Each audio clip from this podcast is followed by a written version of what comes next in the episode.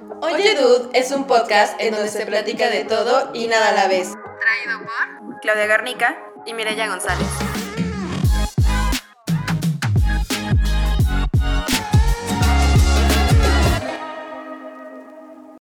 Disclaimer.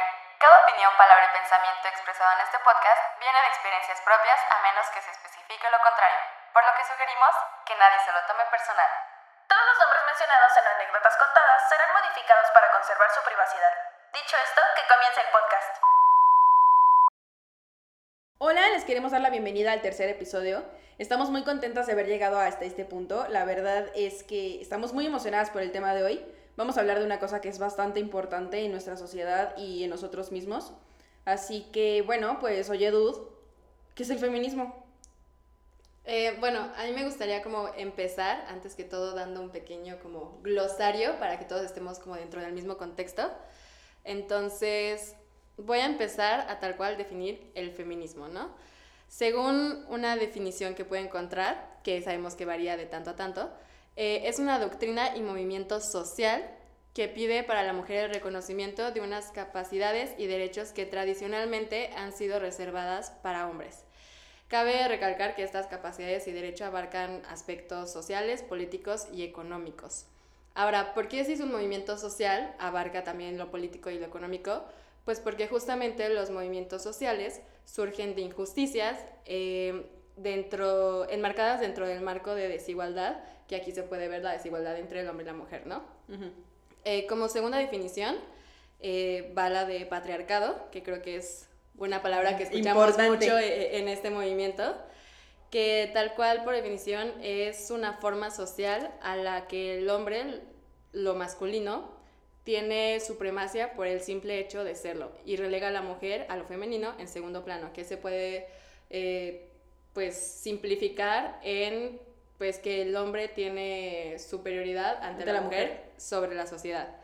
Eh, aquí igual, en esta discriminación social, eh, influyen los aspectos sociales, políticos y económicos, pues por lo que ya dije anteriormente de por qué inician los movimientos sociales, ¿no? Claro.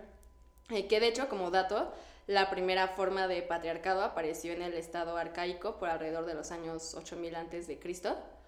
Entonces, pues nada más ahí como de the more you know. Sí, claro. Eh, otra definición es el matriarcado, que de hecho eh, muchos suponen que el matriarcado es lo opuesto al patriarcado y pues encontrar la definición no lo es. El matriarcado, ajá, exacto, el matriarcado se define como un tipo de sociedad en la cual las mujeres poseen autoridad y liderazgo en diversos roles sociales, políticos y económicos. Eh, que de hecho el tema del por qué no es lo opuesto al patriarcado porque a diferencia de este, o del patriarcado, la, el matriarcado em, es una autoridad no coerciva, que significa que no ejerce opresión contra como en el pues, patriarcado. los hombres, como en el patriarcado, que hay una opresión hacia las mujeres. Ok. Entonces, de hecho, históricamente nunca ha existido una sociedad matriarcal. Entonces, sí, claro. Ajá, entonces, de hecho, es, es pues un término construido a partir de, de muchas cosas, pero no ha, no ha sido probado históricamente de que, De que haya sirva existido. uno. Ajá. Eh, otra muy importante es el machismo. ¿Qué es el machismo? Es una forma de sexismo, que es discriminación por sexo, que se compone de conductas violentas y heteronormadas en las que se niegan a la mujer como persona autónoma e independiente, considerándola inferior al hombre. Ok. Que pues todo esto es fundado por estereotipos de género.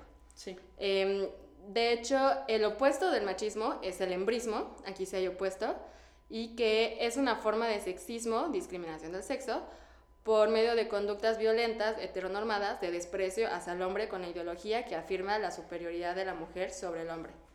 Entonces, pues, Sí, ya en contexto, pues nos damos cuenta de que patriarcado y matriarcado nada que ver. nada que ver. Exacto. Ajá, no, de hecho, ni siquiera existe. Exacto, exacto. Y en este punto, pues hablar perfectamente de que sí es un opuesto directo, ¿no? Sí, de- del machismo al embrismo. Ok. que creo que hay como mucha resonancia como con esos términos, que de hecho nada más como dato, eh, sí hay un opuesto, sí hay como el op- lo opuesto al patriarcado, que es ginecocracia, que esta, esta, pues como, no sé si llamarle movimiento, pero Ujú. este término, eh, sí ejerce una opresión hacia el hombre. Hacia el hombre. Es pone que como matriarcado nada más que por medio de una presión hacia el hombre. Ok. Entonces, pues, como dato. Ok. súper bien. ahora, bueno, quiero introducir a alguien muy especial porque es la primera invitada de este podcast. Eh, les quiero presentar a Renata Ruano y de hecho más que presentarla, que ella se presente. Entonces, Eh. Renata, cuéntanos un poquito de ti. Bueno, yo soy eh, Renata, eh, soy abogada, eh, a veces escritora y mis, mi pasión más grande en la vida son los libros y el feminismo. Ok, wow. Entonces, muchas gracias por invitarme, me siento muy especial de ser su primera invitada. La primera Yeah. invitada. Sí, pues justamente pensando como en toda esta cuestión de a quién invitar, yo creo que Renata es la persona dentro de nuestro círculo más informada con respecto a eso, así que Ay, pues no sé realmente cómo quisieras empezar a abordar toda la cuestión de este extenso tema. Bueno, el feminismo es algo inmenso. Yo todavía sigo, o sea, sigo aprendiendo y seguiré aprendiendo. Como, o sea, el feminismo es muy amplio, como nos acaba de dar una super introducción y ella. Este, pues sí, básicamente es que a lo largo de la historia las mujeres hemos sido aplastadas y pasadas, a segundo término como ciudadanos de segunda, literal. O sea, desde la Biblia que históricamente por esta institución, Eva fue la primera mujer y fue castigada por tomar una manzana que en este representaba el pecado o en otras interpretaciones el conocimiento. Y eso es un mensaje súper fuerte y poderoso que se le da a las mujeres y a los hombres en ese momento que, que la Biblia era Todo, Todo. todo, el, sí, o sea, todo. todo. Y incluso ahora que pues hay muchas personas que se apegan a esta fe y que tienen este pues esta creencia internalizada. Claro. Entonces eh, está muy cañón, pero bueno. Eh, entonces, o sea, el, el feminismo nace a base de una necesidad de que las mujeres están hartas de, estamos cansadas de vivir en este segundo término, no tener derechos ni los mismos privilegios que los hombres. Y pues nace la primera ola del feminismo. Bueno, ¿qué, busca el feminismo? Como lo dijo también ella, eh, este, o sea, sí busca algo en general, pero también depende de la época y también depende del tipo de feminismo. Hay muchos tipos de feminismo, eh, o sea, no los vamos a, no nos vamos A adentrar en eso, No vamos a entrar en detalles. no, pero, o sea, hay... Pero es importante mencionarlos, claro, porque Claro, yo creo claro. que todos tenemos la conciencia de que, ah, bueno, ya, es un movimiento social y ya, Y todos todos, creemos igual y todos pensamos igual y no, como Exacto, dices, o sea, no. pero bueno, yo al menos eh, hasta este momento desconozco cuáles sean como las vertientes y creo que es súper interesante que la gente note que hay Vertientes. Exacto, variedad, ¿no? Exacto. Con respecto a esta creencia y como más o menos cuáles son, ¿no? Está muy cañón porque dentro de las feministas, o sea, hay diferentes corrientes, diferentes ideas que incluso se contradicen y a veces, bueno, creo que... Es complejo. Es complejo, ajá. Pero bueno, tenemos el feminismo radical, el cultural, el interseccional, el marxista, el ecofeminismo. Yo creo que es importante de vez en cuando, bueno, no debe ser- o sea, adentrarse en cada uno de ellos como que puntualmente. Ajá. Saber un poquito de- saber de un cada poquito uno. más porque así también te profundizas en las causas de esto. Sí. Claro, te puedes identificar más Sí, con una exacto, decir, claro. ah, pues yo soy feminista. Y escoger tal. interseccional o lo que sea. Sí. Bueno, quiero aclarar que estos son algunos de los tipos de feminismo. Ujú. Sabemos que existen más de los que a lo mejor Google o cualquier método Medio. informativo nos puede dar, pero pues nada, es como para mencionar algunos y que noten que hay variedad, se, se dijeron estos. Sí, exacto. Y con respecto a las olas, bueno. que- Bueno. ¿Cómo empezó todo? que me empieza Ok, todo. Quiero bueno, la historia. eh, empieza la primera ola. Cada, o sea, cada época busca cosas distintas porque, pues, gracias a las anteriores épocas cada vez tenemos más derechos y más oportunidades, siendo que sí, cada vez el mundo se equilibra muchísimo más. Entonces, bueno, la primera ola lo que se buscaba era la abolición de los derechos masculinos. O sea, este es como hacer evidente que hay una desigualdad, que los hombres tienen más privilegios que las mujeres y que ya no lo vamos a tolerar. Ok, como el derecho humano tal cual. Sí, el derecho humano mm, a votar, el ok, ok. derecho humano a la propiedad, el derecho humano a trabajar. O sea, bueno, todo esto se va desarrollando, pero como primera instancia, o sea, las mujeres al principio ni siquiera tenían acceso a eh, una educación. Sí. Entonces, estábamos destinadas a ciertas labores encerradas. Literalmente eso es el machismo y el patriarcado, encapsular a mujeres en términos y en Formas. En formas que así tiene que ser.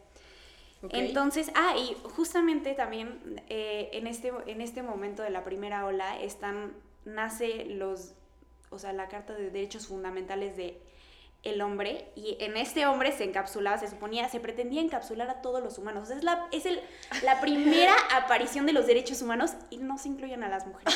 Estos son los derechos humanos. Ah, cierto, las mujeres. Bueno, pues algo que Ah, los hombres luego. elijan por ellas.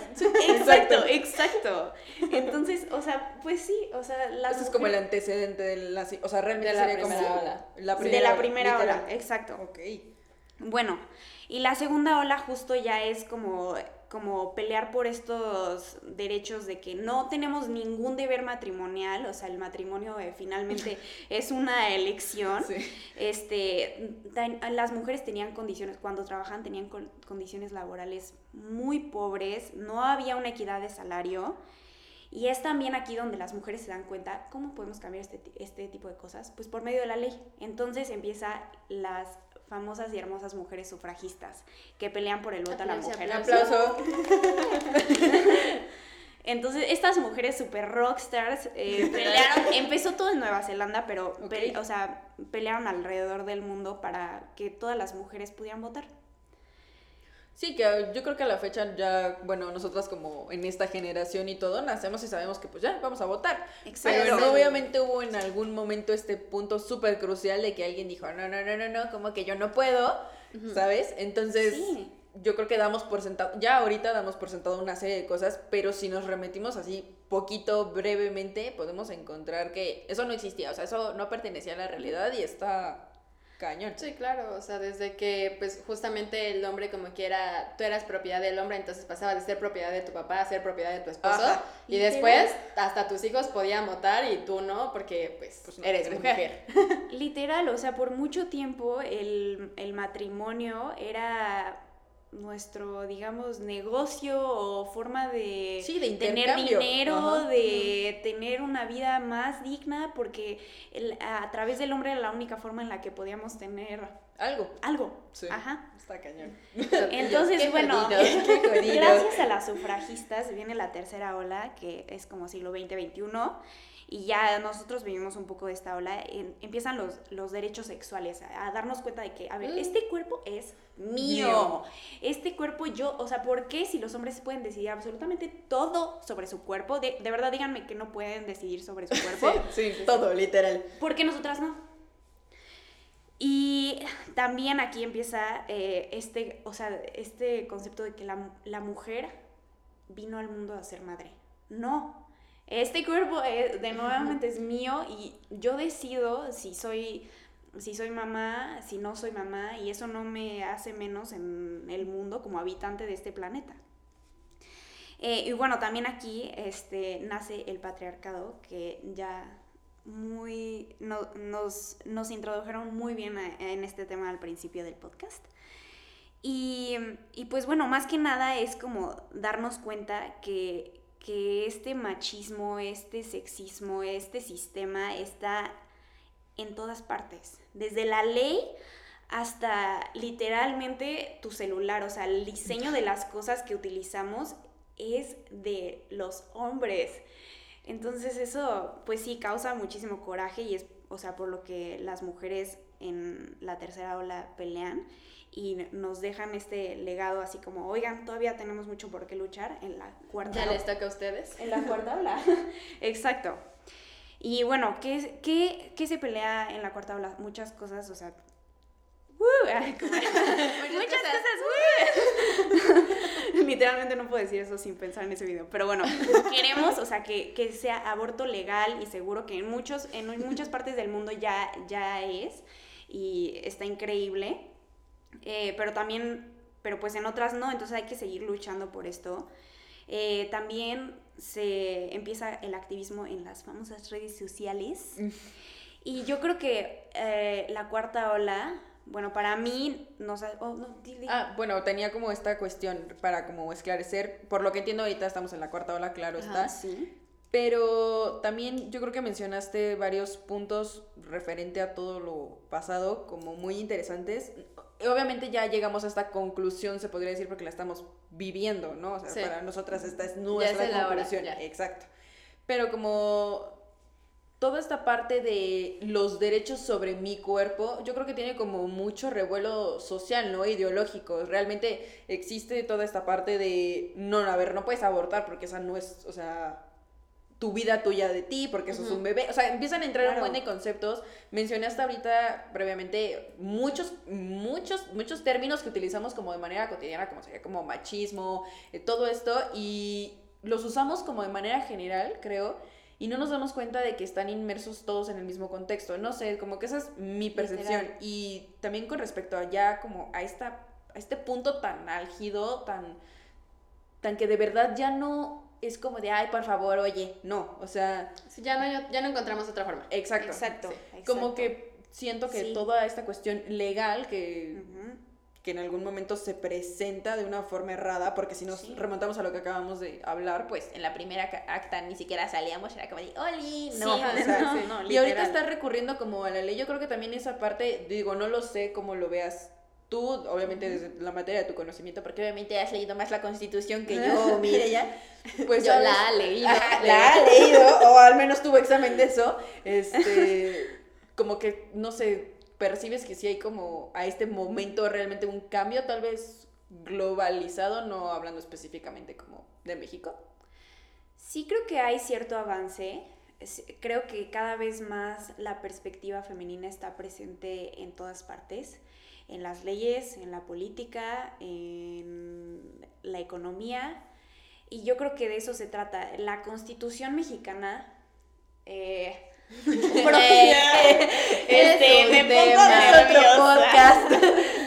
Pero bueno, en general en la ley así en papelito, pues sí, def- o sea, Sí pretende defender los derechos humanos de todas las personas por igual, sí, sí está, sí es, sí tiene, digamos, eh, La intención. la intención de ser incluyente, ajá. Ok, ok, ok. Entonces sí, sí está, pero pues yo creo que cada vez se, se me hace increíble cómo las colectivas en México están cambiando la ley a través Haciendo de... la ley. Haciendo la ley, literal, a través de estas iniciativas que... os- y no toman un no como respuesta, ellas van a cambiar todo.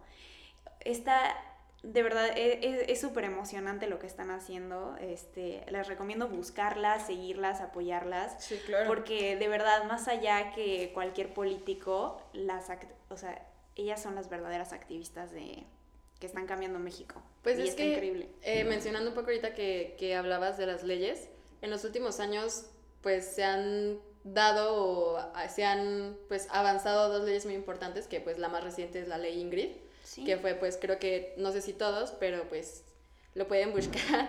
Eh, fue un caso muy pues Sí. muy fuerte de, de fuerte. una mujer que fue violentada, fue asesinada, fue masacrada Ujú. en su casa.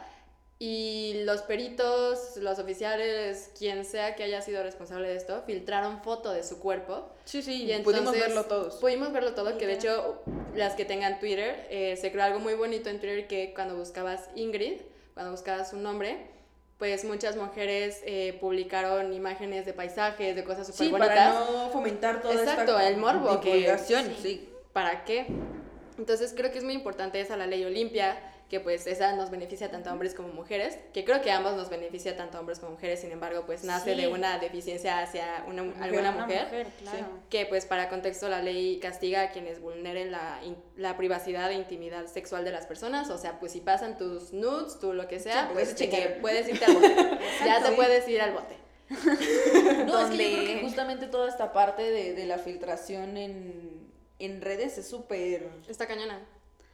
Hay demasiadas cosas que suceden que pasamos por alto y que como dices, no, no nos damos cuenta que es machismo, que es sexismo. Y yo creo que eso es lo ma- o sea, de las cosas que más me gustan del feminismo, que es un constante pensamiento crítico, de cuestionarte Todo el tiempo. todo el tiempo, todo lo que te rodea, es un, es un despertar, es una sacudida, pero eso, eso es lo padre, que te, que, que te cuestionas y, y alzas la voz sobre lo que ya no está bien, lo que está Sí, es que hace rato, por ejemplo, mencionabas, ¿no? Cómo te vas dando cuenta de que hay una serie de cosas que están diseñadas para las manos de un hombre y no las de una mujer. Exacto. Fin. O sea, ya no nos vayamos más lejos, ¿no? O sea, en proporciones, en fuerza, en todo, hay una serie de cosas. Los cinturones de seguridad están diseñados para hombres. Ajá, de hecho, sí. de verdad, nunca de hecho, para las mujeres hay porcentajes de que nos sirve menos pues porque tenemos pues pechos, ¿no? Claro. Exacto. Entonces, y, pues nuestras alturas y todo cambian, entonces pues Sí. es más probable que nos moramos en un accidente. Que ellos, sí. De verdad, y lo- no se hacen pruebas con, o sea, los famosos dummies, los muñecos, son todos de un cuerpo masculino. Sí, no, yo nunca he visto un dummy de, de mujer. No. No solo para como RCP. Ah, y ya. Y ya, muy No, pocas pues, compañías. o sea, Sí. es que está cañón, muy pocas compañías de, de automóviles eh, utilizan un dummy mujer porque, y se excusan en que es muy costoso. Oh, No sé, o sea, wow. ajá, ajá, o sea, de verdad que les va a costar más dinero. Y es como, ok, te va a costar más dinero, pero Ponerle dos bolitas enfrente. Otro porcentaje de la población, de verdad. Wow. O sea, es- Yo todavía, bueno, ese concepto lo voy a dejar para el rato, pero sí, me parece im- impactante que, que haya tantas cosas en la actualidad así. Y que uno no se da cuenta. O sea, yo no del cinturón de seguridad me enteré hace yo creo que dos meses. Ok, sí. Y fue como... no, yo me acabo "Oh, de enterar ahorita, gracias". literal. O sea, no, es no, que, no. Es que sí, es, es, es, es algo muy, muy fuerte, de verdad. De hecho, hay un libro súper interesante que me cambió la perspectiva del patriarcado. Como que siento que lo escuchas un montón, así que el patriarcado, el patriarcado, pero nunca aterrizamos ahorita como lo hicimos al por principio del podcast, de que esto es, o el sea, sí, esto es, y siento que también las redes, o sea, son maravillosas, el activismo en redes es increíble, pero se pierden un montón los conceptos Sí. y Sí. se pierde lo que, lo que es. Entonces, este, creo que es súper importante informarnos y leer y, y hay un libro que evidencia cómo el patriarcado está en absolutamente todas partes. Es un libro que se llama eh, Invisible Women o Mujer Invisible, este, que justamente habla de en datos, en información así... De dato duro. eh, dato duro de cómo el patriarcado está en absolutamente todo. En la medicina, en el transporte, en, en, lo- en en cómo se diseñan las casas, en cómo se diseña la ropa, en los uniformes.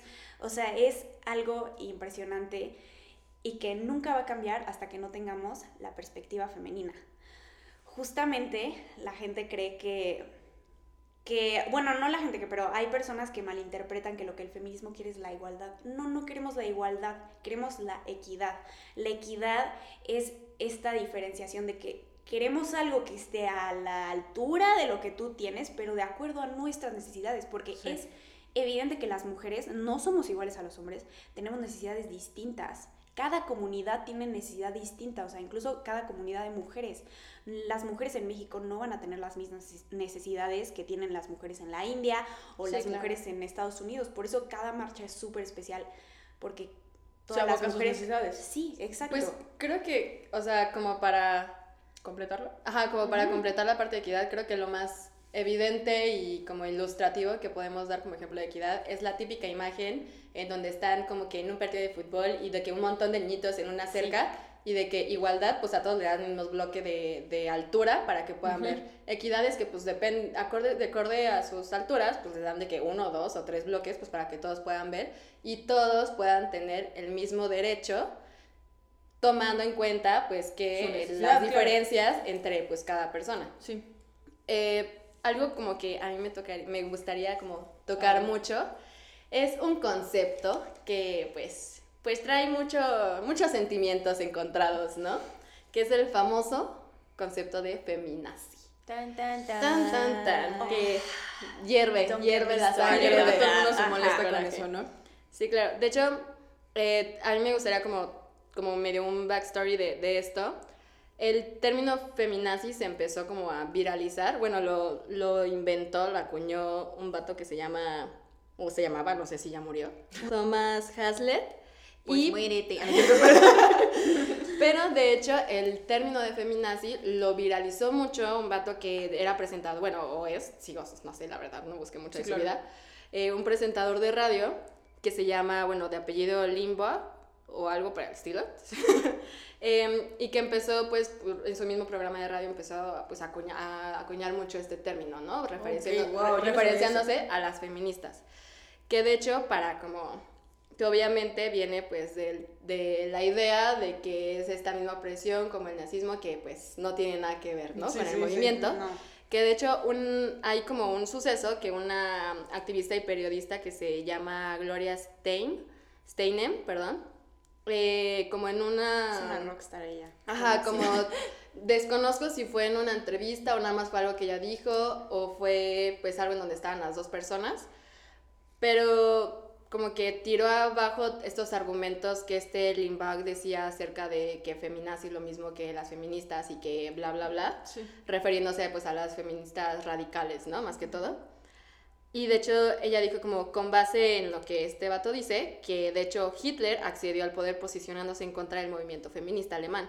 Eh, cuando pues pasó todo lo de Hitler, wow. él, cerró, él cerró clínicas de planificación familiar y declaró que el aborto era un crimen contra el Estado. O sea, nada que ver con No, qué pues no, feminismo. nada fuera que de foco. Aparte, eh, o sea, siento Wow, que se utiliza ajá. este término nazi. O sea, el nazismo eh, fue un.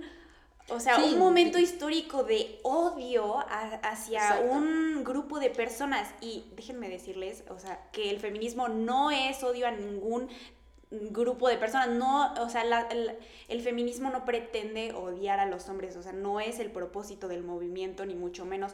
Odiamos actitudes, odiamos el patriarcado y odiar Y más que odiar, yo creo que el feminismo cuestiona. cuestiona exactamente, Yo ¿no? creo que Eh, justamente esa es la parte que genera tanta irritación.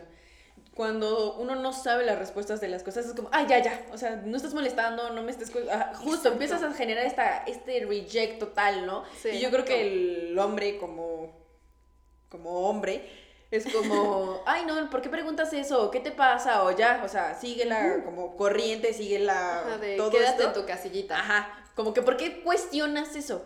Y ni siquiera, yo creo que Y también. yo, ¿y por qué no? Exacto, yo creo que también ellos ni siquiera están conscientes de una serie de actitudes que Sí. obviamente acuñan en su casa, etcétera. Y, y está cañón porque al final del día lo replican, lo replican, lo replican. Vamos así como en esfera de nieve y nadie se pregunta nada. Y cuando Nada. surge todo esto, empiezas a cuestionar, oye, ¿por qué tal cosa? Oye, no me gusta que X, etcétera. Y empiezas a sentir la, obviamente, la otra parte, la que genera todo esto, pues como un rechazo, ¿no? Como que yo siento que el hombre se siente así como de, pues qué chingado, siempre ha sido así. ¿Por O sea, qué me están te pasa? duro? A las Sí, sí, víctimas. A las víctimas. Y dices, perdón. Bueno, Sí. les, o sea, les voy a contar de que yo hice a mi hermano leer un libro feminista que voy a recomendar al final, pero... Y su reflexión me encantó porque fue, fue muy fuerte para mí darme cuenta que tengo estos privilegios. O sea, mi hermano Sí. nunca se los había cuestionado y la, la verdad es que es un hombre bastante decente. y, y, o sea, y él, o sea, se enfrenta con, con leer este libro de, de feminismo y dice, wow, o sea, tengo estos privilegios. Es algo que los hombres rara vez hacen darse cuenta y, y, y justamente cuando ven a este grupo de mujeres unidas que están enojadas porque Pues claro, sí, el patriarcado genera un, un chingo de enojo, un Genera- chingo. Genera, genera muchísima impotencia que se puede como Transformar. expor- transformar a enojo. Enojo, O sea, es mucho enojo y frustración. Y también creo que cada mujer vive distinto, vive, vive distinto este sistema, este machismo, este sexismo. Cada mujer tiene su historia y, y pues creo que no nos toca a nadie, ni a nosotras, ni a nadie juzgar cómo cada quien procesa su historia y Sí, su cómo viven experiencia. sus procesos, exacto. Yo creo que eso es súper importante. Hace rato se platicaba de las necesidades, ¿no? O sea, como que esta parte de las necesidades reales de una mujer. Pero lo que acabas de decir es súper cierto, o sea, no podemos juzgar a todos como por la misma lente, literalmente no podemos, o sea, no podemos ponernos a decir, ¿sabes qué? Este, yo como vivo en X ciudad, en X lugar, en X colonia, ya todo el mundo vive igual, todo el mundo tiene acceso a internet diario, todo el mundo tiene para comprarse toallas sanitarias, todo el mundo, no, perdón, o sea, no podemos partir desde ese punto y yo creo que también como mujer tenemos que ser súper conscientes de eso, o sea, no podemos agarrar y sí, decir, claro. ay, es que a todos nos alcanza para gastarnos mil varos en toallas femeninas, o sea, No. y eso me Ok. parece poco. Exacto, exacto. Impuesto rosa. Exacto. Eh, pero es que creo que justo es esa parte de mm, yo un- hablando con alguien eh, me preguntaba como, oye, pero pues entonces, o sea, los privilegios son malos. Yo creo que no, los privilegios no son malos, solo que cómo los estás utilizando. Y si no los estás utilizando, Ah, yo siento que es, o sea, no hacer nada es lo mismo que pues estar en contra de. Yo, o sea, a mi punto de vista. Claro, ¿no? claro. Porque creo que si tú desde tu privilegio puedes hacer algo de tu privilegio como hombre, de tu privilegio como mujer blanca, de eso, eh, nivel socioeconómico, pues no sé, medio, Exacto, sí. como X persona, creo que es mucho de concientizar. Decir, ah, sí soy mu- mujer y este movimiento y me agreden y lo que sea, pero decir, ok, pero yo no estoy viviendo lo mismo que una mujer que no se puede salir de su familia, que vive en la sierra, que no tiene acceso a, to- a toda esta información y yo tengo privilegios sobre ella y que no significa que sea algo malo ni que me tenga que sentir mal al respeto y pegarme con un látigo de que No, ah, no, soy claro, mala. pero sí ser consciente como acabas Exacto, de decir. solo utilizar Claro. mi voz, mi privilegio para darle voz y pues los privilegios no se pueden pues Sí, claro, pero compartir, dar- pero ajá, pues sí, sí darle el espacio a voces y personas que no tienen los mismos privilegios que uno. Sí, yo creo que ese también es toda el esta, punto. exacto, como que toda esta parte de, del término feminazi me parece sumamente violento, o sea, realmente Sí, me parece es Es grosero, es- antihistórico. Sí, me parece Exacto. muy fuerte, o sea, denominar denominar esta situación remotamente equiparable con, con lo otro, o sea, me No. parece de verdad, o sea, una falta de, ya no digas una falta de respeto, como dice Mireya, o sea, una falta de datos históricos, Es- por Dios. Y es una falta de humanidad, o sea, estás comparando un momento histórico fuertísimo Y violentísimo. y violentísimo, muy, muy oscuro, con, con unas mujeres que literalmente están pidiendo derechos, necesidades, que están Sí. pidiendo equidad, o sea, que solo están pidiendo respeto, que solo en México que solo están pidiendo seguridad, educación, o sea, Dios mío.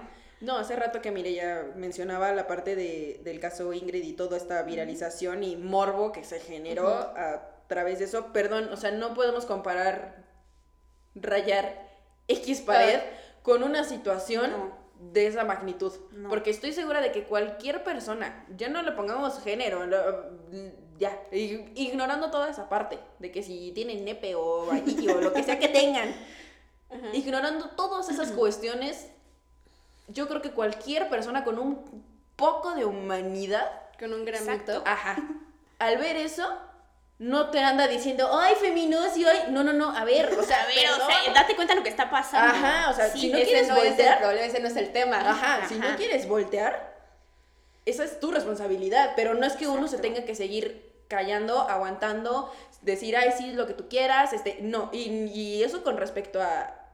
Todo, todo, literal.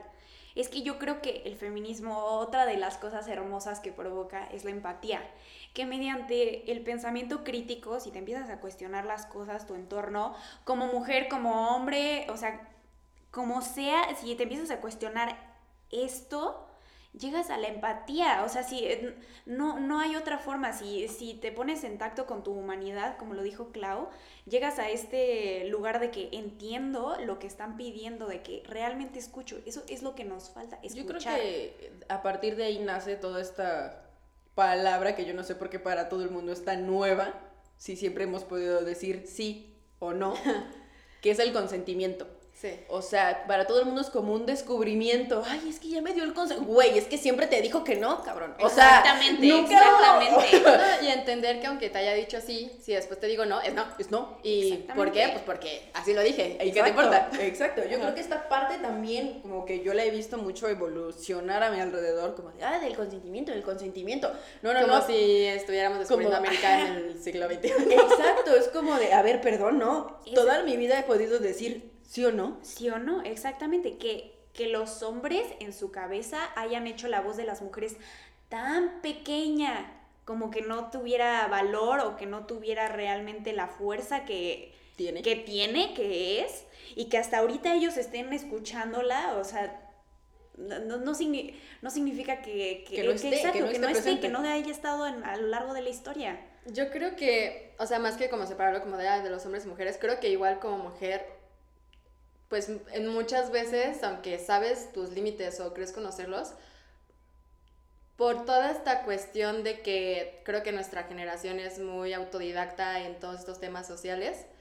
pues tampoco es como que tu mamá llegó y te tuvo que explicar de, oye, si alguien te quiere manosear, pues tienes derecho a decirle que no. O sea, es algo que tú supones y que en, la, en el momento puede ocurrir esta cuestión de que tú creas que no tienes el derecho a decir que no porque ya estás en una situación comprometedora. Entonces, sí creo que es un tema que muy fuerte y que es algo que desgraciadamente a nuestra generación, porque no puedo hablar por las siguientes, porque Claro. no, no tengo hijos, entonces pues no sé, pero, pero que a nuestra generación no se nos inculcó como que se nos dio por hecho que sabíamos de decir que sí y cuándo Ujú. decir que no, y lo más que llegaban a decir nuestros papás, o bueno, en mi caso es como de, ah, pues no dejes que nadie toque allá abajo, ¿no? Y ya. O sea, de Ah, que... bueno, sí. Y eso. Y Sí, tampoco sí. es como que me explicaron contextos ni nada por el estilo, y nada más fue como de, ah, me dices si, si algo pasa. Si pasa algo Y- raro. y es como, ¿cómo No. voy a evaluar si es raro o no? Exacto, y Chinga. que iba más un aspecto de pedofilia más que de consentimiento como tal. Sí, sí. Entonces, por ejemplo, yo sigo a, a una youtuber, se podría decir, eh, pues que es como de nuestra edad, tiene un hijo que lo adoro. Y eh, como que estaba platicando en un video que ahorita está mucho en la etapa de qué significa esta palabra, ¿no? Entonces le explicó una palabra y pues ya que de, de repente escuchó como que le estaba presumiendo a su primita como de, ¿y tú sabes qué significa tal? Ah, pues esto. Y que entonces llegó en, como en esos días a decirle, mamá, ¿tú sabes qué significa cuando yo digo ya no quiero? Y que su mamá le preguntó como, no, mi amor, o sea, ¿qué significa para ti? Dijo, que no me gusta. Y entonces como que vio una oportunidad súper cañona para explicarle como todo este tema Claro. del consentimiento. Hizo un ejercicio que hace rato se lo estaba platicando Sí, a Claudia. guau. Y guau, o sea, Bravo. trofeo. Sí. Sí. Porque a lo mejor para las mamás esto es muy básico, no sé, pero pues yo lo veo y pues la verdad nunca ¿No hicieron eres nada mamá? así conmigo Sí, conmigo tampoco. que, que llegaba pues esta, esta chava y le decía como de, a ver, abrázame. Y pues que ya su hijito iba y la abrazaba, ¿no? Le decía, ya no quiero que me abraces. Entonces su hijo pues tenía que dejar de abrazarla. Claro. Y le decía como, ahora tú. Entonces su hijo le decía como, ay, tócame mi carita. Y ya le tocaba su carita a su mamá, ¿no? Ya no quiero que me toques mi carita. ¿Ok? Y se soltaba. Y entonces empezaron a hacer como estos ejercicios muy simples que pueden parecer, Claro. pero muy importantes. Y al final como de este tema en el video, dice, ¿y entonces qué hacemos si alguien nos dice que no? Y su hijito dice, respetarlo. Y creo que eso dije, guau, o sea, ganas de llorar me, me dieron porque dije, Sí, no, es que o sea, es otra cosa. Es que justamente siento que las generaciones pasadas no, no Hicieron tenían lo que la pudieron, per- hicieron pues. lo que pudieron Sí. con las herramientas que tenían, claro, o sea, eh, pero no le ponían nombres a las cosas que son. Como que era un poquito la venda en los ojos de que esto no es. O sea, ese tipo de ejercicios está Sí. increíble, que empiecen a cambiar desde la educación. O sea, el feminismo te cambia. O sea, e- Todo. es la revolución desde adentro, desde tu casa, desde enseñarle a tu hijo sobre el consentimiento, desde prestarle a tu papá un libro, tomarte el tiempo para explicarle este movimiento. Exacto.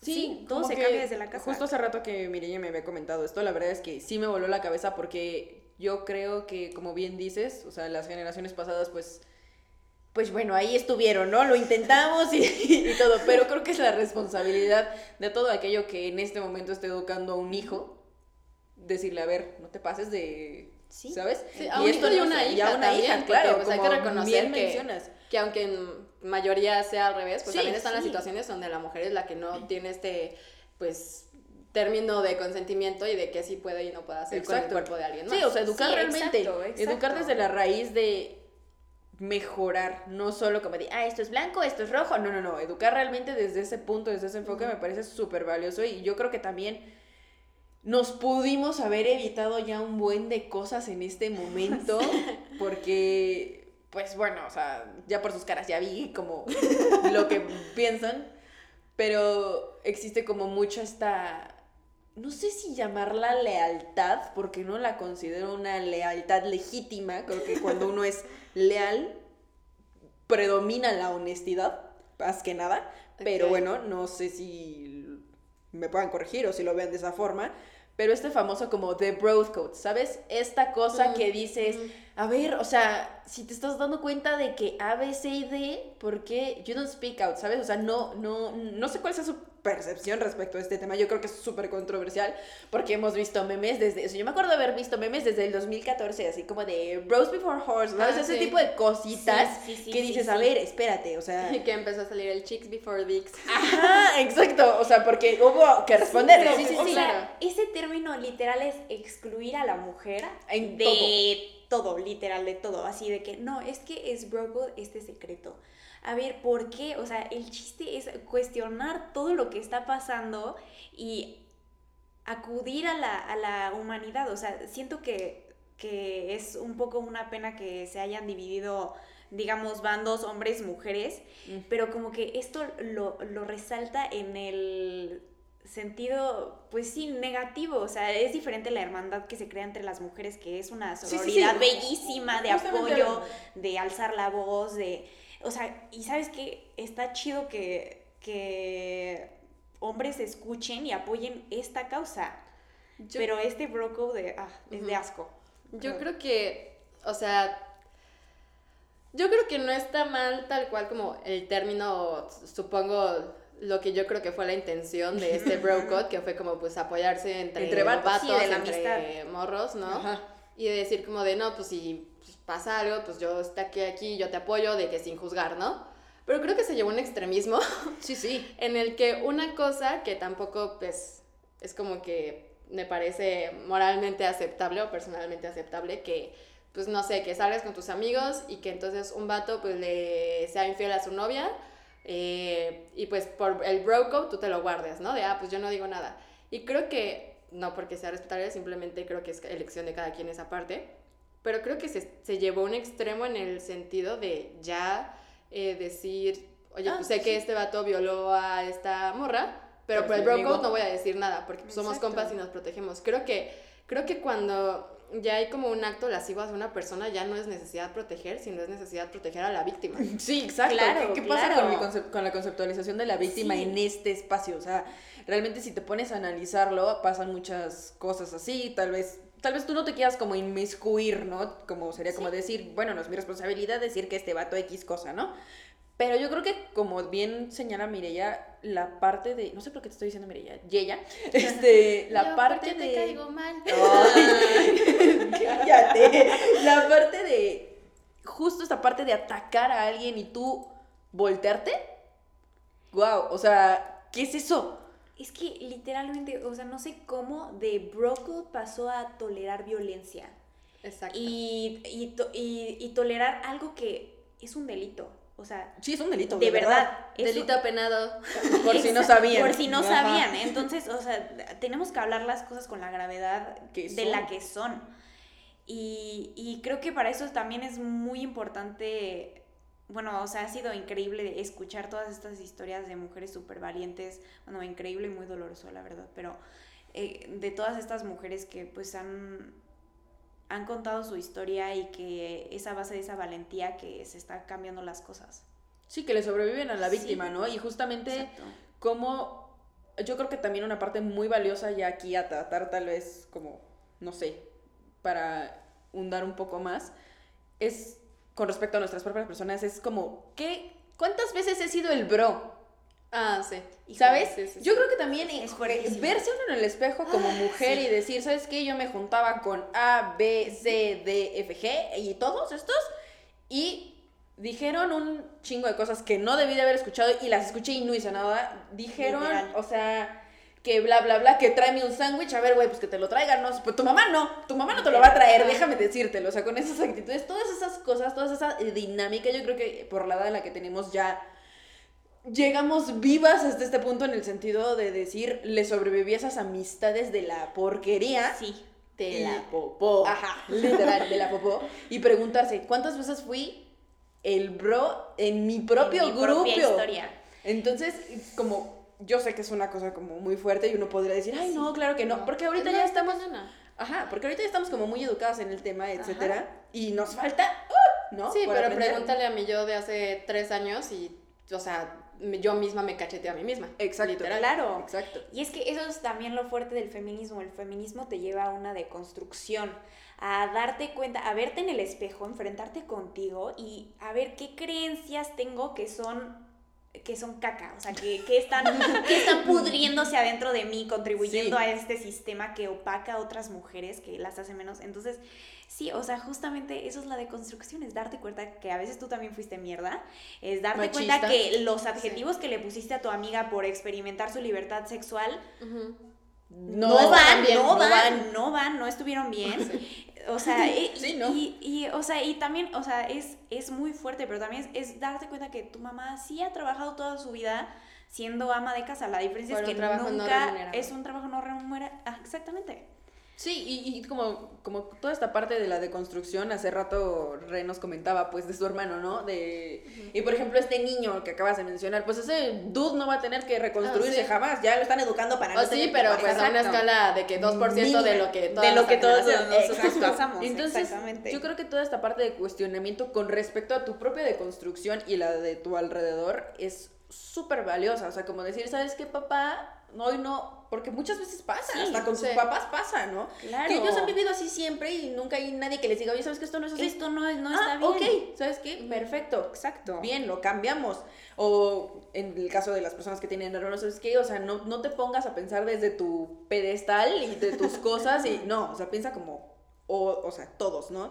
Yo creo que es labor de cada una, primero que nada, reconocerse, Sí. evaluarse, decir, ¿sabes qué? La cagué en esto, la cagué en esto otro, me, o sea, me pasé, literalmente esto no venía ni al caso, solapé con de- conductas Solapar. Uf. ajá, terribles Sí. y decir, no me vuelva a pasar. Y si de mi cuenta cabe, o sea, voy a educar a la Sí. gente a que ya no siga sucediendo. Yo creo que esa es Exacto. la parte más Fuerte. valiosa. Ah, valiosa. Y no Y sé fuerte, si vieron claro. una serie de publicaciones este, de cuentas feministas o de mujeres que, que justo pedían perdón.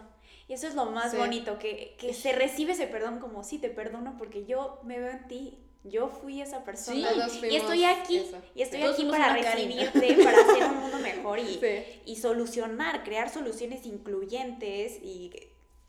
y Todas sí. esas cosas. Para, para mí este tema de la deconstrucción es muy, muy fuerte porque la verdad, pues yo por gran parte de mi vida siempre, bueno, no siempre, pero en su mayoría me junté con, con niños, la verdad, pues me sentía cómoda. Eh, también de ahí se hallaba mucho esta rivalidad que nos impregnan Sí, de desde tu chiquitas contra las mujer. mujeres. Y la verdad no me sentía cómoda con muchas mujeres porque sentía esa rivalidad, que hoy me parece lo más estúpido del mundo. Eh, pero sí, por eso, pues la verdad, pues sentía como el ambiente con los hombres más ligero, menos como que, pues los típicos estereotipos que se tienen de las mujeres, de que, ah, que el Puro chisme, drama. que te apuñalo por la espalda y así, ¿no? Sí. Sí, también mitos machistas. Pero al yo convivir, conviví con un, imagino que muchos, la verdad, pero pues no están en mi recuerdo, pero conviví con pues un grupito de, de hombres que tampoco es como que los juzgo y la verdad hoy en día no me junto con ellos, entonces desconozco si ya- se han deconstruido en muchas cosas. Em, pero me juntaba con un grupo de hombres en donde era un ambiente machista, pero uff, o sea, en serio, no tienen una idea de las cosas que, de las que me reí, las que solapé, las que yo misma hice y dije y, y todo. Y de hecho, eh, un amigo que hoy en día es, todavía sigue siendo mi amigo, lo, lo adoro, lo amo. Eh, cuando escuché esto vas a ver de quién estoy hablando. Eh, hablábamos mucho pues de cómo éramos nosotros con este grupito y que estaba cañón porque, por ejemplo, el grupito mismo me sexualizaba a mí porque pues era la única morra y yo misma me sexualizaba y de Claro. que, por ejemplo, atributos que tenga o no físicos, hablaba de, de ellos y me reía de ellos y ya, jajaja, jijiji, y que, ay, qué gracioso chiste, cuando yo en día me doy cuenta como de, cabrón, ¿por qué hacías eso? Y Sí. cabrón a mí misma, o sea, diciéndolo sí. a mí misma. Y sí llegué, la verdad, sí llegué a escuchar eh, cosas muy fuertes que se contaban como, pues nada más como si decía, ayer salí por pan y que, pues la verdad reaccionaba como de, ah, y de que le tomaba michelita y ya se cambiaba de tema.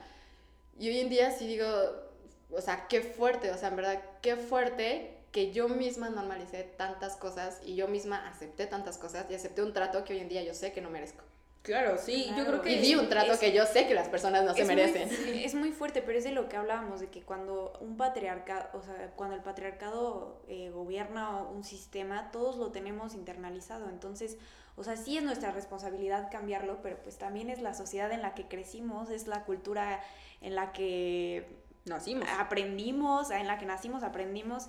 Entonces, pues es inevitable que todos tengamos de repente este tipo de Pues los experiencias. micromachismos, ¿no? De lo que sí, se habla mucho y yo creo que tal vez como sociedad mexicana que somos, mi pregunta aquí es, ¿quién educa, no? A, a esos hombres. Pues mujeres, en su gran mayoría mujeres. ¿Y sabes qué?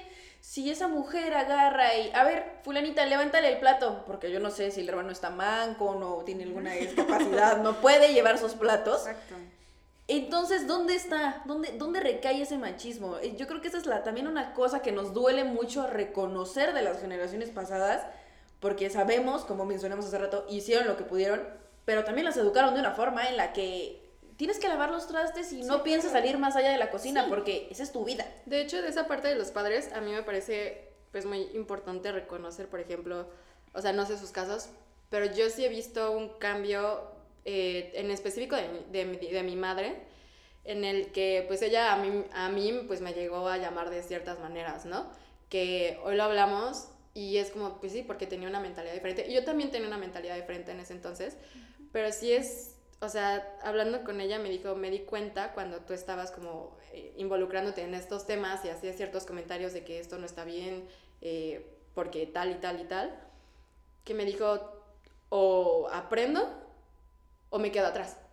Y entonces mi madre Wow, hoy en hermoso, día, wow. sí, en- mi madre hoy en día reconoció muchas cosas y sigue reconociendo muchas cosas que es- está consciente que no están bien y a lo mejor aún no se encuentra en este camino de qué cosas sí están bien, pero pues mínimo ya reconoce qué cosas no. Sí. Tam- también de mi padre, la verdad, pues, siento que sí es como muy ajeno a estos temas, en el sentido de que pues es hombre, ¿no? Sí.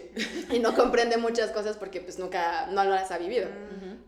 Pero sí escucho de en los últimos años, de la, del, puedo decir, en la marcha pasada yo estuve en esta, ¿no? Porque pues COVID, y pues mis padres no tienen la mejor salud. Sí. Pero de esa marcha a esta marcha sí he notado un cambio en cuestión de estos temas que los aceptan. A lo mejor no los entienden, pero escuchan. Pero no hay una, una repele del que hablamos hace Exacto, rato. Sí, Exacto. totalmente. Sí, yo también, yo también viví esto y ha sido y- hermoso ver el cambio de mi mamá, o sea, cómo empezamos eh, juntas cuestionándonos cosas, deconstruyéndonos y ya después empezamos a compartir libros eh, y, y lo más padre es que ella es maestra de kinder, entonces, Oh. ajá, entonces hoy en día en sus clases ella incluye el feminismo. Qué padre. Claro. Entonces es, es poderosísimo. Ahora los, lo- los niños de su salón van a crecer con este chip feminista. Cambiado, completo. Sí. yo creo que realmente, pues, ahora sí que ya quieres la invitada y todo como para, pues, ya ir como cerrando un poquito el Sí, capítulo porque y todo. creo que esto nos podemos echar tres Sí, horas de, y de sí, contenido. Y es que es muy ¿eh? intenso y, y no es que Es muy- es muy no lo valga, pero bueno, es como para que se lleven una reflexión. Hablando de todo esto, me surgieron como varias preguntas que le tengo como a la invitada. A no ver. sé. Este, Haré, haré lo mejor haré lo posible mejor para posible, yo sé que sí. contestarlas. No sé si pienses que el feminismo viene del amor propio o se sustenta en él. Yo creo que el feminismo ahora sí que te llega como te tiene que llegar. O sea, es que de verdad, o sea, vámonos. de trancazo, o sea, porque pueden pueden hacer incluso de una emoción de enojo, de tristeza. Como dije, toda, todas, todas las mujeres vivimos distinto eh, este, nuestra historia, el patriarcado, el sistema. Y, y creo que puede, o sea, que, no, que al final sí, definitivamente te encuentras de- con el amor propio, o sea, que al final te encuentras con un amor inmenso a otras mujeres y a ti. Pero la verdad, yo no soy nadie para decir cómo le puede llegar este movimiento, esta serie de preguntas. a Pero bueno, sí crees que como dentro del camino del feminismo, Hay amor propio. amor propio Sí, está de cajón. Al principio, Claro final, que en el medio, pero claro que hay. Siempre. Ok. Sobre todo porque este, o sea, dentro de, vaya la redundancia, dentro de este sistema que tenemos hay un poco, de- hay mucho como hate a ser mujer, al concepto, y el feminismo rechaza todo eso y te cambia, te levanta y te dice, no, es, in- es increíble ser mujer, es increíble formar de esta parte de esta red, de este movimiento de... De creencias, sí. De todo lo que implica ser mujer es ser bellísimo. Eh, yo tengo otra pregunta que, bueno, échala. para Renata y también para Clau. Ok, ok. Em, obviamente pues las tres nos consideramos feministas, ¿no? Entonces, pero ¿qué las hizo ser feministas? O sea, si no quiere indagar mucho como en el trasfondo de, pero como a Sí. grandes rasgos, ¿qué las hizo ser feministas? La invitada primero, please. Bueno, yo Para en lo pensar en lo que personal, a mí es lo que voy a decir. No sé si vieron un, incre- un video padrísimo de Emma Watson que explicaba justo qué era el feminismo. Yo Sí. siempre he sido fan, fan de Emma Watson, se me hace Por dos. una mujer hermosa en todos los sentidos, inteligente, elocuente. muy elocuente, congruente, ay no sé, la amo. Girl. Watson, yo te amamos, cásate conmigo. Escuchas este Por podcast. favor. Cuando escuches este podcast. por favor, cásate conmigo. Entonces, o sea, yo vi ese video de Emma Watson explicando el feminismo y así se me cayó la baba. Dije, ahora lo entiendo todo. Se me puso la piel chinita y de verdad ahí nació mi pasión. O sea, yo dije, esto, Es ahora. esto es, o sea, me hicieron clic todas las cosas en mi vida y, y empezó, empezó mi proceso de deconstrucción y feminismo. Gracias, Emma wow. Watson, te amo. Eh, conclusión, te amamos. Te Emma Watson. amamos, Emma Watson. Pues así contestando realmente tu pregunta, yo creo que para mí ha sido, la verdad es que cuando me enfrenté contigo a discutir los temas y todo, dijimos, órale va, va a ser del feminismo y todo, sentí mucha presión porque sí sé que soy una persona a la que le falta educación con respecto al tema. Obviamente entiendo una serie, como lo mencionamos al principio, de conceptos, etcétera, bla, bla, bla, pero sí creo desde mi fiel convicción que me falta educarme en el tema primero. Y el hecho de en la actualidad aceptarlo, empezarlo a introducir en mi vida y todo, viene desde la triste necesidad Sí. de no poder hacer más ahorita. Ok, como esa impotencia. Ajá, exacto. Claro. Viene, se podría decir que viene desde ahí. O sea, no, no, no tuve ningún acercamiento así terrible con ninguna cuestión ni nada, pero tampoco al principio me quise como involucrar mucho, como que me daba miedo, como que yo decía, ay, Sí, sí. ¿Qué onda, no? Como Sí, que sí, todos sí, estos conceptos y ideas y mejor no me acerco tanto y de repente fue como de, a ver, ¿no? O sea, se está muriendo el país, se están yendo a Wow. pelear, se están yendo a lanzarse cosas, se están yendo a que les digan un buen de cosas eh, eh, y uno aquí, no, pues no, o sea, ¿sabes? O sea, como que se podría decir que nace desde ahí. Se me hace súper poderoso eso. Es como, no puedo ser Wonder Woman, pero, Pero puedo, pues puedo cambiarme a mí. Puedo deconstruirme. Puedo Exacto. empezar aquí Sí, sí, conmigo. claro. Sí. Pues ya realmente así como para finalizar, nada más quería hacer una última pregunta y ya nos vas a contar de tu super proyecto Eh, que gracias. es como el highlight del episodio. que realmente quisiera saber, tú Renata, tú, tú, no todas las mujeres del mundo, no, tú, tú, ¿qué piensas con respecto a las necesidades que busca exponer el, feminismo? O sea, ¿cómo las percibes tú, esas necesidades? Mm, Mm. muy buena pregunta. es que mm, siento que yo por lo que escucho y leo, eh, creo que son demasiadas las necesidades y no voy a, no voy a abarcarlas todas. Creo que depende mucho de la zona, del grupo de mujeres, depende de cada comunidad. No sé si eh, vieron una noticia eh, padrísima de las marchas que hubieran en, creo que fue Oaxaca, Sí, de las mujeres sí. indígenas. Ujú. Las comunidades indígenas, ellas tenían eh, necesidades muy específicas. Eh, menstruación digna, hablaban de cosas sobre educación, seguridad, que eso es algo que sí compartimos todas las mujeres en México. Como lo, lo dije hace rato, creo que es muy distinto lo que, eh, lo que las mujeres en China necesitan, las mujeres en India, las mujeres en México. Y No lo podrías encasillar. creo que no lo podría encasillar. Pero a mí me gustaría decir que si llega una mujer y me dice, tengo una necesidad, voy a pelear por esa necesidad. Ok, sí, Así, ok, o sea, yo voy a pelear por los derechos de todas las mujeres porque, porque en ellas estoy yo. Yo. En ustedes estoy yo, en mí están, o sea, de verdad. Lloramos juntas. de- Todos lloramos. Sí. Pues ya realmente, pues, como para cerrar un poquito, este, la verdad es que esa Ah, bueno, frase está... eh, nada más como creo que a lo largo de este episodio hemos mencionado muchas cosas. y obviamente todo se centraliza en la mujer porque pues el movimiento es por y para mujeres.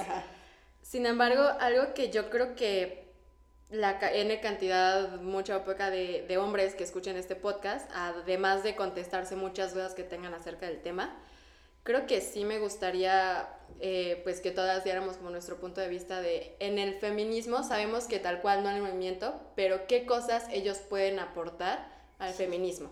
¿Cuál es como su papel, rol dentro, pero pues como afuera de? Exacto.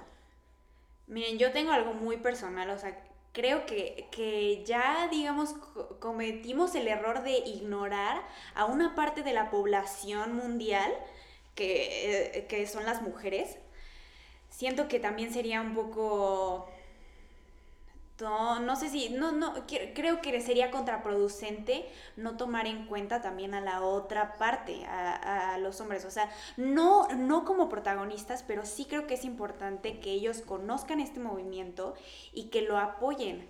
¿Cómo? Eh, lo dijo eh, el guapo Ryan Reynolds eh, lo amo, pero lo dijo, lo dijo perfecto, lo dijo. También es te momento. amamos, También te amamos, Ryan Reynolds. y a tu esposa. ah. Dios mío. No, Más no dijo. esposa que Ryan. Este es el momento para los hombres de hacernos a un lado y escuchar. Literal es todo lo que les pedimos. escuchen, pero de verdad escuchen. O sea, no escuchen así como, ay, las feminazis. No, no, por favor.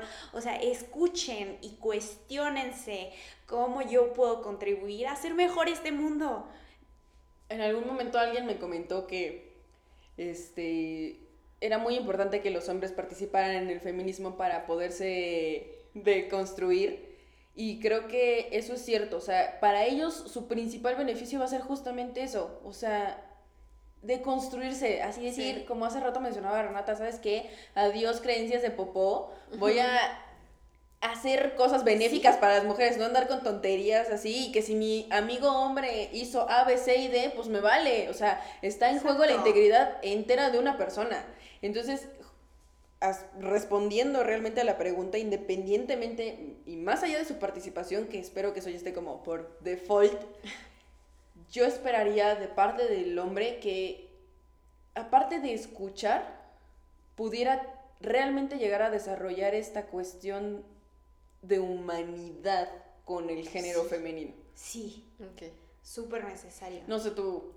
Yo creo que, o sea, obviamente los dos puntos que ustedes dicen totalmente de acuerdo. También creo que el hombre tiene un súper importante papel dentro de su núcleo, su núcleo pues de hombres, ¿no? Claro. Porque obviamente es un lugar en el que, que una no tiene acceso, por más que pues uno haya sido de que parte de los bros o lo que sea, pues no es lo mismo. No vas al baño con ellos. Ajá, sí, no es lo mismo, no, es, no te escuchan igual. Y más si se tienen como todas estas cuestiones de, de mentalidad, de que inherentemente el hombre va por encima de la mujer. Hay ciertos temas que por más que tú le digas a un hombre y, y neta te escuche, te presta atención, lo va a tomar mejor viniendo de otro hombre. Es así, así funciona. Así como yo me voy a tomar las cosas mejor, ciertas cosas viniendo de otra mujer. Sí. Porque estamos como en el mismo plano de entendimiento y sucesos, ¿no? Ujú. Entonces, sí creo que es esta cuestión de, obviamente, si hacen algo eh, tus amigos, pues cuestionarlo, decirles, oye, tú eso no está bien. Pero también creo que es importante, por ejemplo, el año pasado, eh, mi profes un profesor que adoro muchísimo, eh, bueno, pues ya no es mi profesor, pero lo sigo adorando. eh, el 9 de marzo, que fue cuando se hizo el- eh, uno de los primeros paros nacionales, eh, pues obviamente pues las, las mujeres no, no asistimos a clases, ¿no?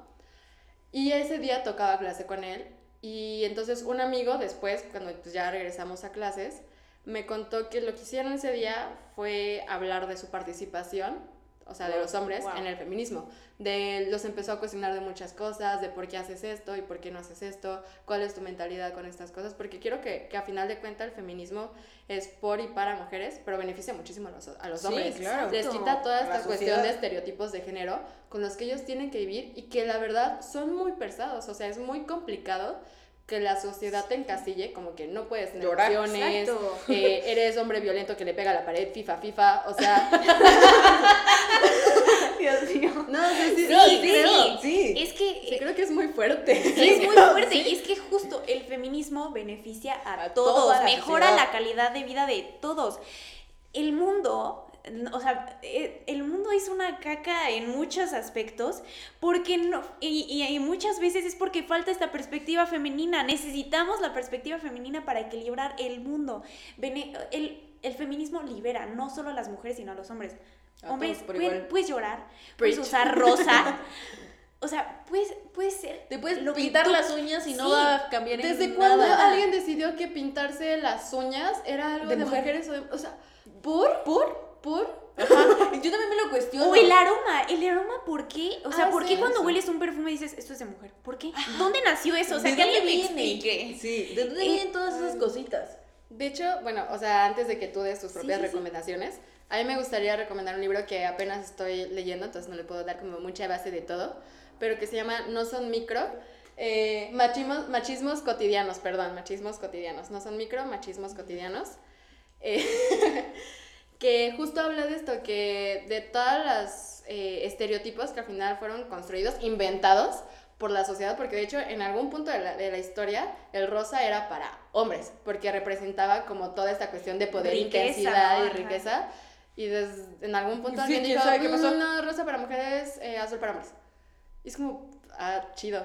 Gracias. Gracias. Y, y crecen así, ¿no? Como hace rato Mireya mencionaba, yo sé que decirlo de FIFA, FIFA puede sonar como muy irónico, pero y da risa, porque claro que tenemos tan tenemos el estereotipo en la cabeza que sabemos perfectamente a ¿A qué nos sector nos estamos Nos refiriendo. estamos refiriendo, claro. que Entonces, todos estos eh, construcciones que va generando la sociedad con respecto a los estereotipos están inmersos en una forma impresionante en nuestra vida diaria, que si yo nunca uso falda, entonces soy una marimacha, que si, mm, como bien hablábamos, que si mi vato se quiere pintar las uñas, oye, perdón, o sea, no lo hace nada, porque aparte tendemos a poner adjetivos que son la realidad de otras personas. Podemos hablar, por ejemplo, en el caso de que si un hombre usa rosa, ah, es gay. Ay, y perdón, que Pues, tendría o de es malo? afeminado, Exacto, amanerado. ajá, Amanerado, como, perdón. ¿Amanerado de qué? Ajá, o Hace sea, poquito le pasó algo que me impresionó muchísimo a un amigo mío.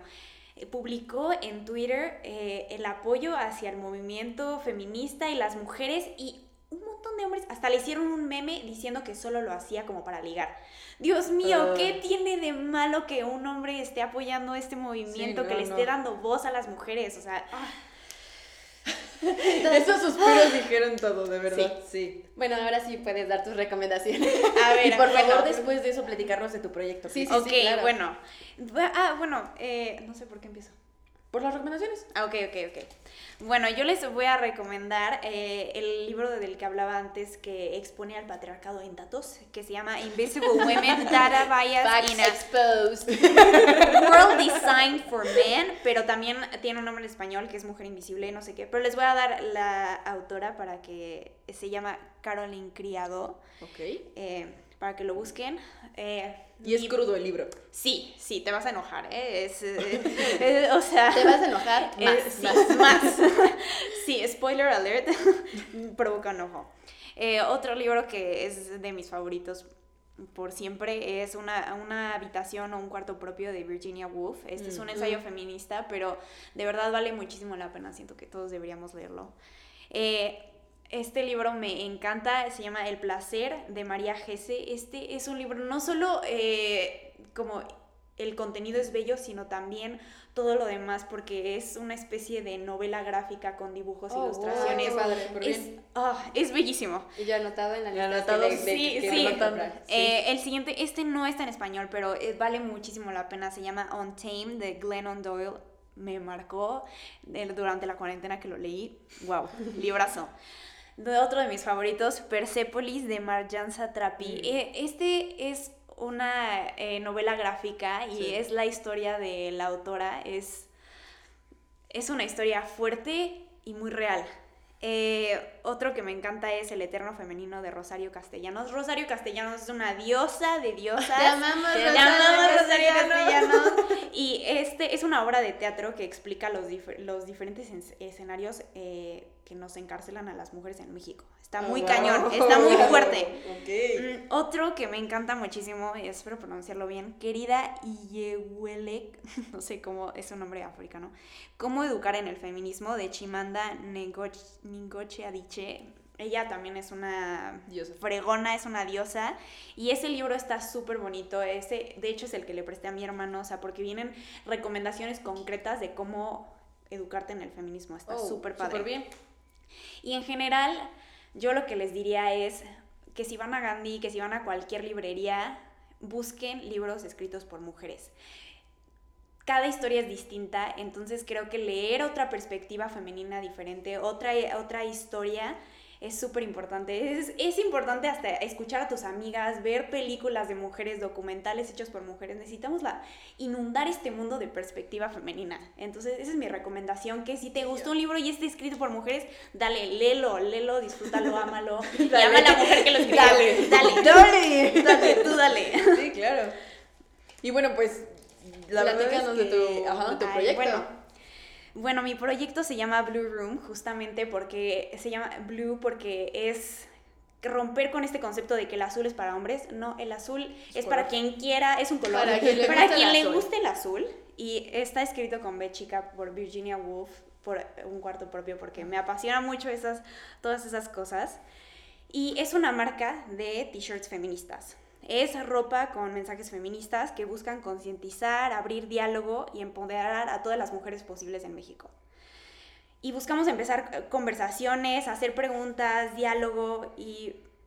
¿Por qué t-shirts? Porque creemos que la ropa es súper importante. Con ella decimos lo que somos, es a veces nuestra carta de presentación. O sea, un outfit increíble te puede hacer sentir como la reina del mundo y a lo mejor usar pants en una cena muy elegante te hace sentir como incómoda. Incómoda.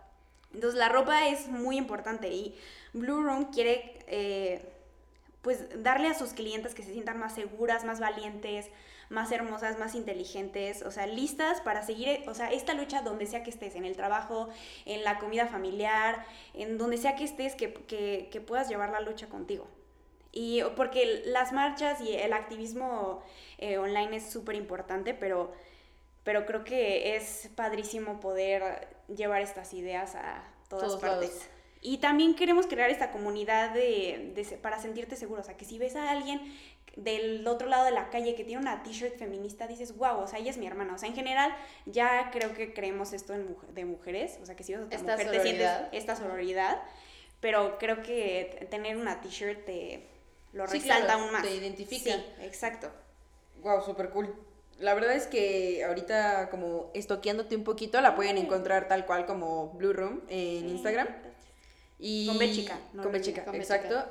Y bueno, también tuve como la oportunidad de acercarme un poquito a la marca y creo justamente en lo Sí. que dices de que la ropa, vaya, difícilmente vamos a salir de que desnudos, ¿no? Digo, podemos, pero... pero Esos no es ya lo son ideal. otros temas. Exacto. Bueno, sí quiero El decir exhibicionismo es que otro tema, pero... Claudia es una artista increíble y es la fotógrafa oficial de Blue Room. Por Pero- siempre es parte de, es cierto, parte del proyecto. Ay, y yo, ay, qué Te amo, Clau. Promoción, Promoción Promoción, es increíble. También sigan su página de diseño porque sí. Y bueno, pues realmente te digo, así como sí creo mucho en, en el proyecto, creo que también a Mireya cuando se lo comenté y todo, fue como, ay, wow, súper cool, Sí, todo me muy bien. muchísimo la idea. Gracias. Y creo que parte justamente un sentimiento súper legítimo, que es sentir identificación con las demás mujeres y decir, ¿sabes qué? Aquí estoy, tú estás. Estamos juntas. Estamos. Estamos juntas. Exacto.